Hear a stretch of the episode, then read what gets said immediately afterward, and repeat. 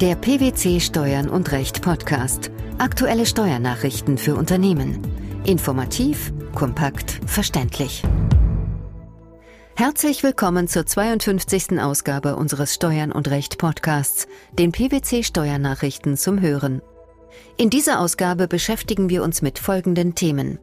Streubesitzdividenden. Vermittlungsausschuss setzt Arbeitsgruppe ein. Sponsoring.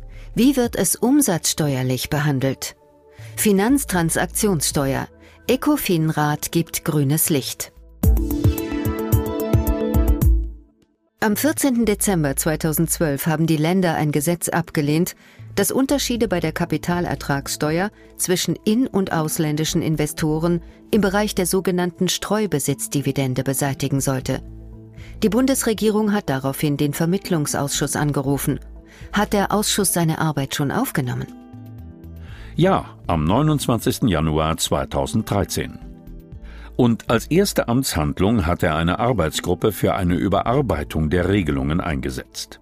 Diese gehen auf das am 20. Oktober 2011 seitens des Europäischen Gerichtshofs erlassene Urteil in der Rechtssache C 284-09 zurück. Danach darf Deutschland Dividenden an beschränkt steuerpflichtige Körperschaften keiner höheren Besteuerung unterwerfen als solche, die an eine Gesellschaft mit Sitz in der Bundesrepublik Deutschland ausgeschüttet werden. Seitdem warteten Steuerexperten gespannt auf die gesetzgeberische Reaktion. Und eben diese erfolgte nun in Form des geplanten Gesetzes zu Dividendenzahlungen an bestimmte gebietsfremde EU- bzw. EWR-Körperschaften. Danach sollen Streubesitzdividenden, die an ausländische Unternehmen gezahlt werden, steuerfrei sein. Eine Lösung, die den Fiskus in den kommenden beiden Jahren mit jeweils rund 1,5 Milliarden Euro belastet. In den Jahren 2015 und 2016 werden jeweils rund 600 Millionen Euro fällig. Weil sich Bund und Länder die Kosten teilen, musste auch der Bundesrat der Neuregelung zustimmen. Das hat die Länderkammer jedoch mit Blick auf die finanziellen Auswirkungen nicht getan. Warum nicht? Der Hintergrund ist, dass die vom Europäischen Gerichtshof gerügte Ungleichbehandlung auch dadurch beseitigt werden kann, dass die Steuerbefreiung für die Streubesitzanteile, also Beteiligungen von weniger als 10 Prozent, die von inländischen und ausländischen Körperschaften mit einer inländischen Betriebsstätte bezogen werden, aufgehoben wird. Dies hatte der Bundesrat bereits in seiner Stellungnahme zum Jahressteuergesetz 2013 vorgeschlagen. Die nun eingesetzte Arbeitsgruppe besteht aus dem Bundesfinanzministerium, den Bundestagsfraktionen und den Ländern Hessen, Bayern, Nordrhein-Westfalen sowie Rheinland-Pfalz und soll auftragsgemäß eine Formulierung vorschlagen, mit der Streubesitzerträge steuerpflichtig werden, ohne dass es zu Steuermindereinnahmen kommt. Nach Vorstellung der Regierungskoalition sollen unerwünschte Folgen der Steuerpflicht in angemessener Weise vermieden werden. Erste Ergebnisse werden zum 22. Februar 2013 erwartet, damit das Gesetzgebungsverfahren am 1. März 2013 abgeschlossen werden kann. Um gesetzliche Neuregelungen geht es auch in unserem nächsten Beitrag. Sponsoring ist in aller Regel kein bloßes Spenden. Vielmehr verpflichtet sich der Sponsoringnehmer typischerweise zu einer Gegenleistung und sei es nur, dass er an der Öffentlichkeitsarbeit des Sponsors mitwirkt. Doch ist jeder noch so dezente Hinweis auf den Sponsor schon eine umsatzsteuerbare Leistung des Sponsoringnehmers? Nach Auffassung des Bundesfinanzministeriums muss es Grenzen geben. Darum hat es den Umsatzsteueranwendungserlass angepasst. Das Bundesfinanzministerium definiert Sponsoring als die Gewährung von Geld oder geldwerten Vorteilen durch Unternehmen zur Förderung von Personen, Gruppen oder Organisationen in sportlichen, kulturellen, kirchlichen, wissenschaftlichen, sozialen, ökologischen oder ähnlich bedeutsamen gesellschaftspolitischen Bereichen, mit denen regelmäßig auch eigene unternehmensbezogene Ziele der Werbung oder Öffentlichkeitsarbeit verfolgt werden. Leistungen eines Sponsors beruhen nach den Erläuterungen des BMF häufig auf einer vertraglichen Vereinbarung zwischen dem Sponsor und dem Empfänger der Leistungen in der Art und Umfang der Leistungen des Sponsors und des Empfängers geregelt sind.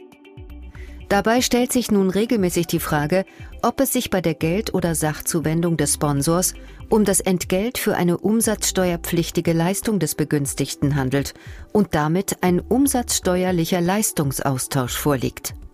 Wann liegt keine umsatzsteuerliche Handlung vor? Eigentlich ergab sich aus Verfügungen verschiedener Oberfinanzdirektionen bisher, dass der Sponsoringnehmer regelmäßig Leistungen an den Sponsor erbringt, die der Umsatzsteuer unterliegen. Von dieser pauschalen Einordnung weichen die Finanzbehörden nun in Bezug auf eng begrenzte Fälle ab, in denen sich der Gesponserte lediglich zu einer Minimalleistung verpflichtet. Nach der neuen Vorschrift im Umsatzsteueranwendungserlass erbringt der Empfänger von Zuwendungen aus einem Sponsoringvertrag keine Leistung im Rahmen eines umsatzsteuerlichen Leistungsaustauschs, soweit er zum Beispiel auf Plakaten oder auf seiner Internetseite lediglich auf die Unterstützung durch den Sponsor hinweist. Nach der Neuregelung kann dafür der Name, das Emblem oder das Logo als Hinweis verwendet werden. Dieser darf jedoch nicht besonders hervorgehoben oder zu Internetseiten des Sponsors verlinkt werden. Wieso ist die bloße Nennung des Sponsors umsatzsteuerlich unbedenklich? Das BMF begründet dies damit, dass der Zuwendungsempfänger dem Sponsor keinen verbrauchsfähigen Vorteil gewährt, wenn er ihn ohne Hervorhebung nennt. Außerdem würden dem Sponsor auch keine Kosten erspart, die er sonst hätte aufwenden müssen. Für wen ist die Änderung des Umsatzsteueranwendungserlasses besonders relevant? Eingangsleistungen im Bereich der Werbung oder Öffentlichkeitsarbeit dürften in der Regel als Gemeinkosten zu werten sein, so dass sich der Vorsteuerabzug nach der gesamten unternehmerischen Tätigkeit des Sponsors richtet.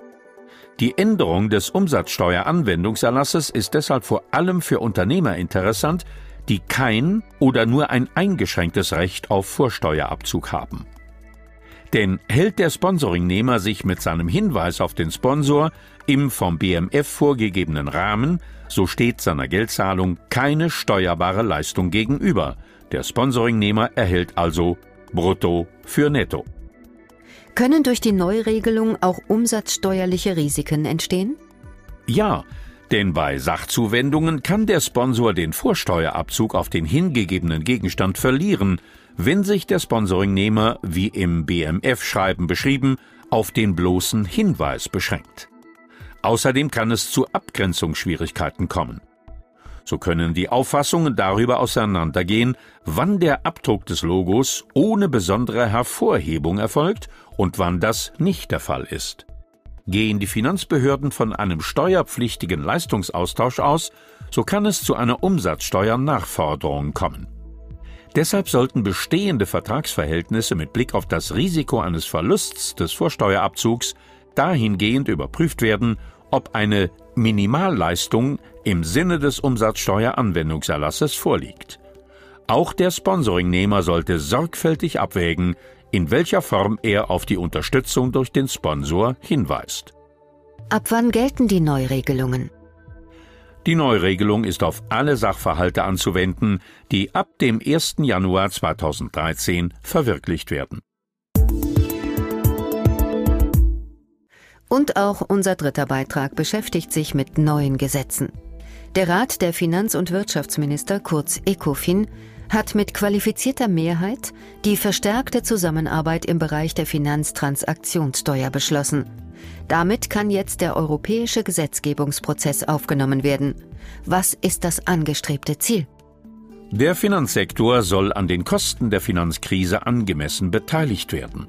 Elf EU-Mitgliedstaaten, neben Deutschland und Frankreich, auch Österreich, Belgien, Spanien, Estland, Griechenland, Italien, Portugal, die Slowakei und Slowenien hatten Ende letzten Jahres bei der Europäischen Kommission die verstärkte Zusammenarbeit zur Einführung einer Finanztransaktionssteuer beantragt. Aus welchem Grund? Es soll sichergestellt werden, dass die teilnehmenden Staaten in einem gemeinsamen europäischen Verfahren und nach den europäischen Regeln eine europäische Finanztransaktionssteuer einführen. Nach dem Beschluss des ECOFIN-Rats kann die Europäische Kommission nun einen konkreten Richtlinienvorschlag vorlegen. Nach den Vorstellungen der involvierten Mitgliedstaaten soll die neue Steuer möglichst alle Finanzinstrumente erfassen und eine breite Bemessungsgrundlage mit einem niedrigen Steuersatz vorweisen. Streubesitzdividenden, die umsatzsteuerliche Behandlung des Sponsorings sowie die Finanztransaktionssteuer.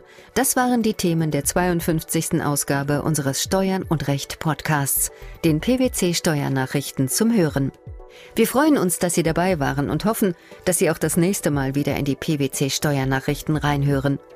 Steuerliche Beiträge zum Nachlesen finden Sie in der Zwischenzeit unter blogs.pwc.de Steuern und Recht.